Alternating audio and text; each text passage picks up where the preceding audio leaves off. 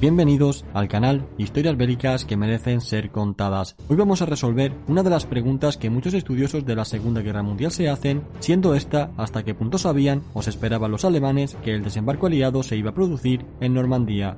Este programa además lo traemos con el formato que suele caracterizar a los vídeos que publicamos los jueves, así que dicho esto, comencemos.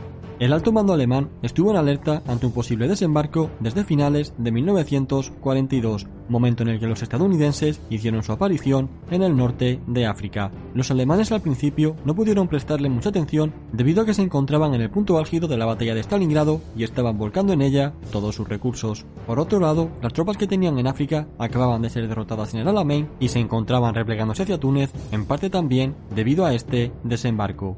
Con esto entramos en el año de 1943, en el que tras un exitoso repliegue del ala sur alemán, el frente oriental queda recompuesto. Manstein comenta en sus memorias que por aquel entonces el alto mando alemán no estaba preocupado por ningún desembarco que los aliados pudiesen hacer en Europa, pues estaban convencidos de que podían expulsarlos de vuelta al mar sin ningún problema. El principal problema e inconveniente de todo esto era, según él, que a partir de ahora se tendrían que destinar más fuerzas y recursos al frente occidental, limitando en gran medida las futuras acciones contra los soviéticos. Manstein llega a comentar incluso que deseaban que los aliados cometieran el error de desembarcar a principios de 1943 en cualquier territorio europeo para poder derrotarlos fácilmente y poder centrarse de esta forma en el frente oriental. Pero como todos sabemos, los aliados occidentales fueron muy cautos y fueron avanzando de forma muy lenta, eso sí cada posición tomada.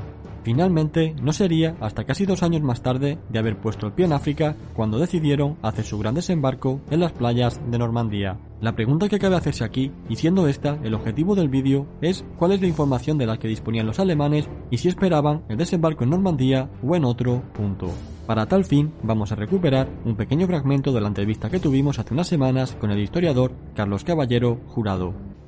Algunos militares norteamericanos Mm, que curiosamente mm, no solamente tenían eh, ascendencia eh, germana, sino que además eh, habían estudiado en academias militares norteamericanas, ah, perdón, alemanas. Me refiero, me refiero al general Meyer. Este propuso desde el principio una operación sobre Francia, el año 42, sobre Francia.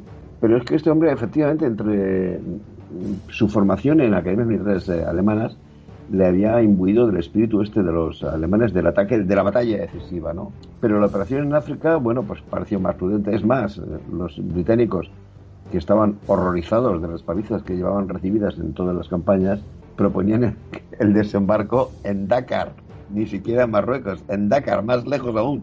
No fuera a ser que algún alemán se despistara y, apareciera en Marruecos, no. Sí, es un, un proceso de aprendizaje lento. Ciertamente tienen dos, eh, dos frentes.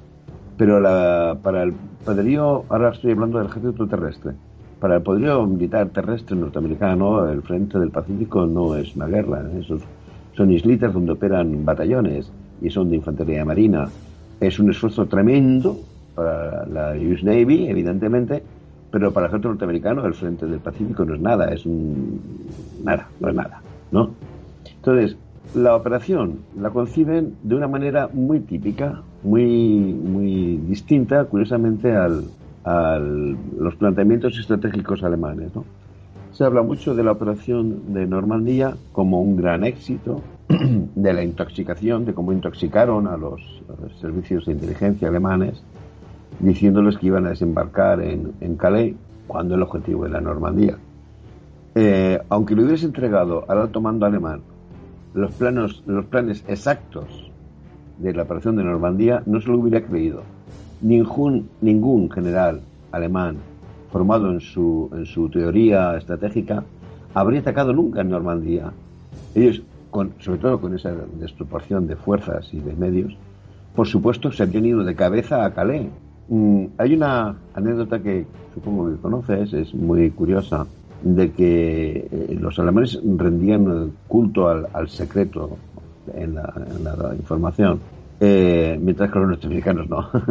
Te lo digo porque en uno de los primeros días del desembarco, eh, a un teniente norteamericano le cogen los planes, los planos para toda la operación de Normandía. Y claro, rápidamente el que lo coge lo lleva al tomando alemán y dice, no, no, esto es una mentira, ¿cómo van a plantear esto así? Esto es absurdo, ¿cómo se van a meter estos tíos en este sitio, ¿no?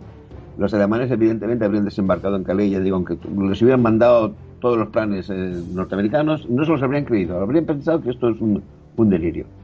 En parte porque, claro, el, desembarco en Normandía tiene un problema tremendo y que efectivamente los alemanes lo utilizaron muy bien. es que desembarcas y, y, la península de Normandía, pues tiene como todas las penínsulas un mismo. Entonces, con las relativamente débiles reservas alemanas, te pueden embolsar, te pueden cerrar. ¿eh? Y por eso, bueno, todos lo sabemos. En junio se produce el desembarco y hasta el ataque de Abranch a finales de, agosto, ahí están, los están conteniendo. Es increíble el, eh, que pueda un ejército tan debilitado como el alemán detener a los británicos, canadienses y norteamericanos que han desembarcado. Porque, para, claro, para los alemanes se dice, claro, ¿a quién se le va a ocurrir desembarcar en Normandía, que es un sitio que te pueden cercar con con cuatro, ¿no? Eh, cuando puedes desembarcar en, Calais, que tienes ahí, puedes, eh, en todos los azimuts puedes avanzar, ¿no? Mm, por eso digo que es una operación eh, con un derroche de prudencia, por una parte de los norteamericanos, pero yo creo que sobre todo la prudencia la, imponen los británicos, ya han recibido demasiados golpes como para que permitiese una nueva derrota sería el, fin de su prestigio. Bueno, de hecho ya lo fue. ¿no? Todos sabemos qué le pasa al imperio inglés después de los 45. Su prestigio se ha ido a pique y, se hunde. Es una mezcla de prudencia muy, muy, muy británica y también los norteamericanos que quieren asegurar el éxito. Y repito, aún así, bueno, hay una frase genial que repite Max Hastings en su libro, me imagino que lo que sonará.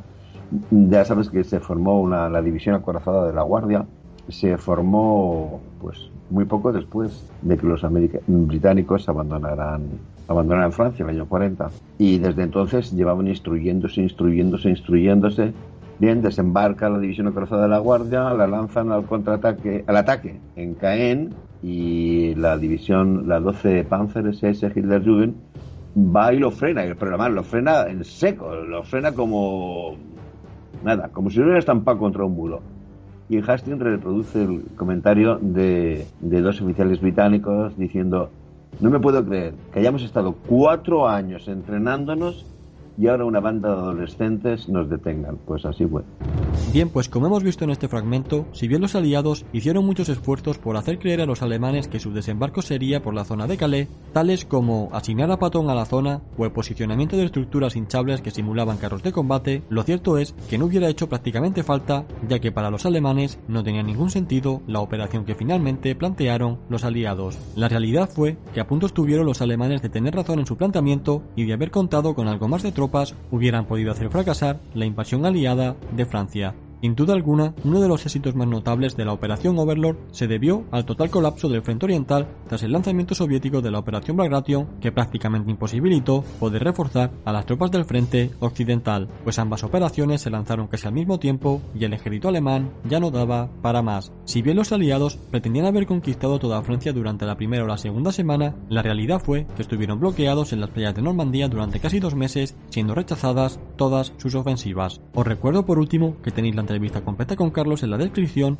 en la que además del análisis completo de esta batalla de Normandía, también analizamos las claves de la batalla de las Ardenas.